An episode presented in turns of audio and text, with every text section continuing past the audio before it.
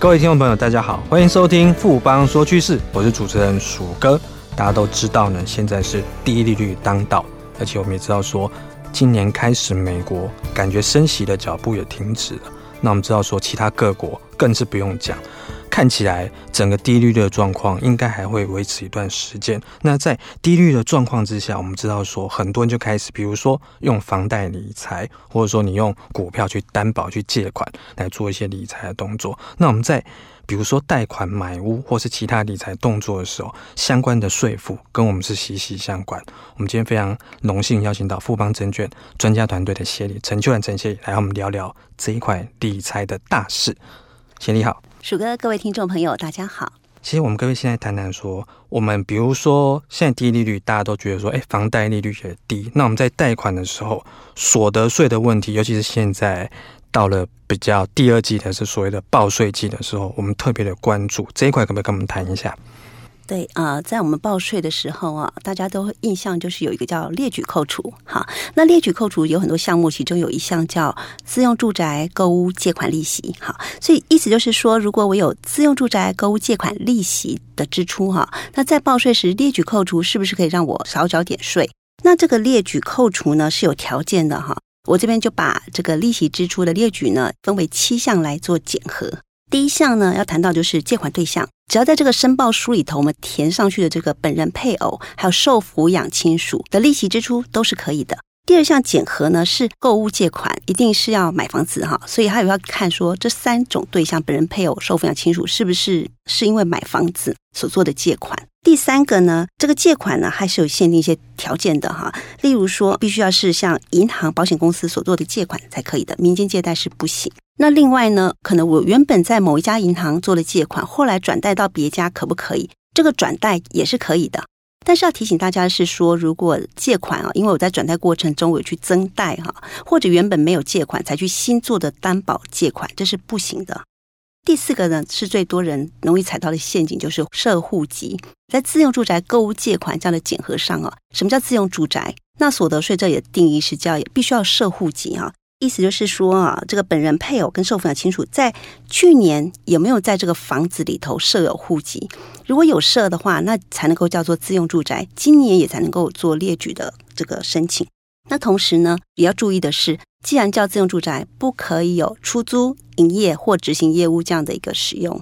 那再来就是第五个，就是要提到叫做数量，这以一间房屋为限制，在借款上呢。有时候银行会有一些不同的专案呢，不同的利率额度。这时候呢，在所得税上，只要是一间房子的，都可以合起来来做计算，我到底付了多少的利息。那第六个叫金额哈，也是比较难一点的地方哈。这个意思是说，假设我有一笔利息支出，那我同时也有利息的收入。那我们都知道，利息收入在储蓄投资特别扣除有上限二十七万以内是可以扣掉的。意思就是，我可能只有利息十万，那在二十七万以内，这个十万就不用缴到税。那这时候呢，如果有利利息支出的时候，政府会说：“哎呀，刚刚那个利息收入我没有给你课税呀，哈，所以你必须要利息支出先抵掉刚刚的不课税这些利息收入，那抵掉了净利息支出才能够做列举扣除。”所以这就是金额上的限制。那当然，我们通过了刚刚的六关，我们到第七关就要来看看说，呃，因为在列举的时候又有一个限制，就是你的房贷的利息支出跟房屋的租金只能二择一，没办法说我同时呢又租房子又有买房子的付利息。当然这里也有放宽，就是我上半年租房子，下半年才买房子哈，照期间比例是可以，可是在同一时间是不能又租又买。谢谢这边讲的非常的清楚，而且里面有很多的美感，我们要注意说这一项主要是针对自用自用住宅的购物借款。那这如果说你不是自用，或者说你有第二屋的话，因为基本上大家一般一个户籍现在就是用一间房子嘛，你的第二屋即便你是打通的话，可能也是没有办法使用这一块，这个是大家要特别注意。那我们除了贷款来买房子之外，我们有可能贷款来买股票，或是投资境外基金。或是海外的债券，那会衍生一些股利所得，那还有海外的，比如说利息所得这一块的话，因为所得的话，我不管是用最低税负制或者其他方式来课税的话，那我们之前借款来买这些东西，这个利息可以来当做费用吗？哦，这就不行了，因为投资的需要去做的借款，这个利息支出呢，并不能作为投资的成本或费用。所以就是不管这个所得是国内或国外，应税或免税呢，都不能作为任何的抵减。那另外还有一个情况就是说，如果我们借款人借完之后，然后意外的可能就就跑去天堂跟上帝去喝咖啡去了，那他没有清偿的这个部分的话，如果是适用到遗产税里面的话，可不可以当做是遗产税里面的扣除的减项来计算？哦，对，针对这个问题也是这个人生可能会遇到的问题嘛。针对债留后人啊，贷款到底可不可以作为一个减项，让课税的遗产变少一点？那依照遗产税赠与税法的规定啊，只要在过世的时候留有这个还没有偿还的债务，有确实证明是可以作为减项。那这边我要特别解释一下查核和实务。第一个叫确实证明，很多人说我有借款就可以吗？不是，要过世的时候还有没有偿还的余额，不是指借款记录哦，要现有还没有偿还的金额。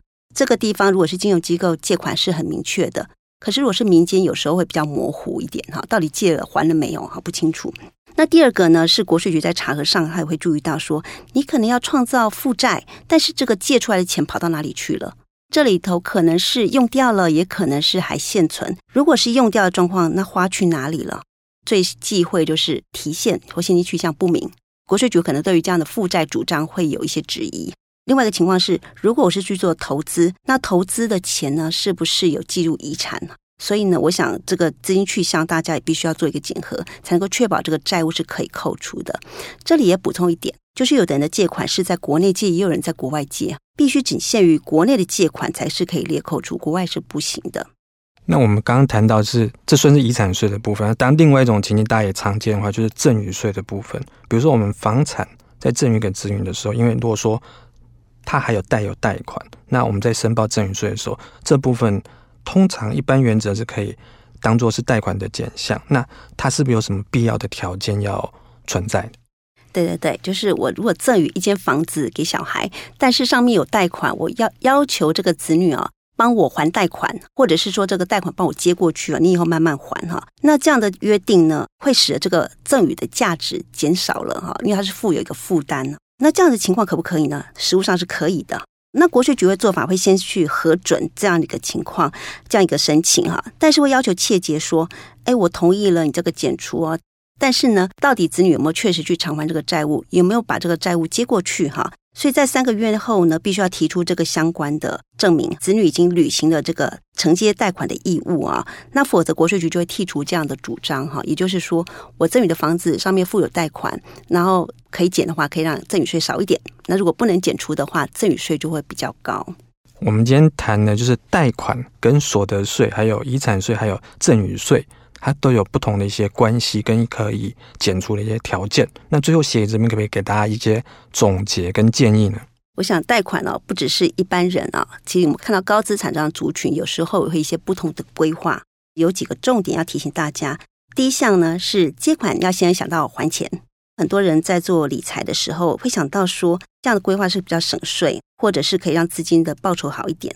如果说借款理财，产品呢，即便它是保本的，但是中间发生了不配息，可是我另外一边确实要按期去偿还这个贷款的本息，会产生一个资金缺口啊。所以我特别要提醒这个投资运用上要注意这样的一个风险。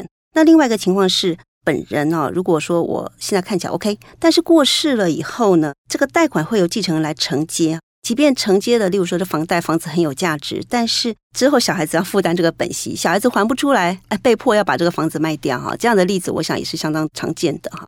所以呢，不是只有想到自己，哎，想到再留子女的时候，这样对他们的生活来讲，这是不是一个好的规划哈？是不是一个可行的规划？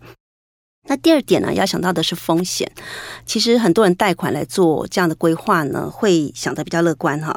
那认为说利率很低啊，我可以可能套利或者赚一点利差哈。那这样的规划，很多人就是把台币换成外币，这时候就有汇率的风险。